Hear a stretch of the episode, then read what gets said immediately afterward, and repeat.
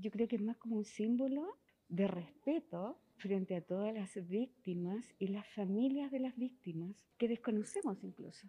Reivindicar un poquito el recuerdo de esos seres que partieron de una forma tan horrorosa.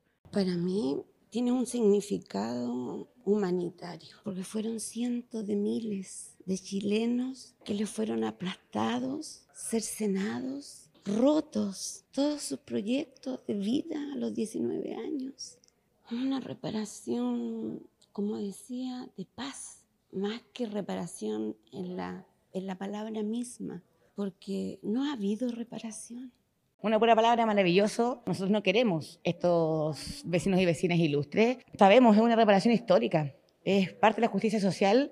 Es un pequeño gesto, pero como vimos en las palabras de las vecinas, muy significativo. Sobre todo en este proceso constituyente, que como dije en mi intervención, no es solo lo que se está viendo en Santiago en la convención, sino que el proceso de cambio que está viendo nuestro país. Eh, no puede tener cabida el negacionismo ni el desconocimiento de la historia para que nunca más en Chile vuelvan a ocurrir estos hechos era algo que teníamos que hacer. Nosotros no podemos tener como personaje ilustre a quien ha sido alguien que ha generado tanto dolor. Así que era un acto que teníamos pendiente, que lo hicimos hoy y yo creo que con la gran mayoría de la población de, Villa Alemana. Revocar este decreto sin duda viene a reparar, aunque sea un poquitito, eh, todo el daño que se hizo en tiempos de dictadura. Y además no podíamos tampoco permitir que estas dos personas se compararan con reales hijos ilustres de Villa Alemana, dos personas que se tomaron el poder político sin democracia y a costa de violaciones, torturas y muertes. Yo saludé la, la, acción de valentía, porque esto requiere valentía. Hoy día yo creo que fue un acto justamente de reparación de tantos daños. Nosotros no llamamos a la violencia, nosotros estamos llamando justamente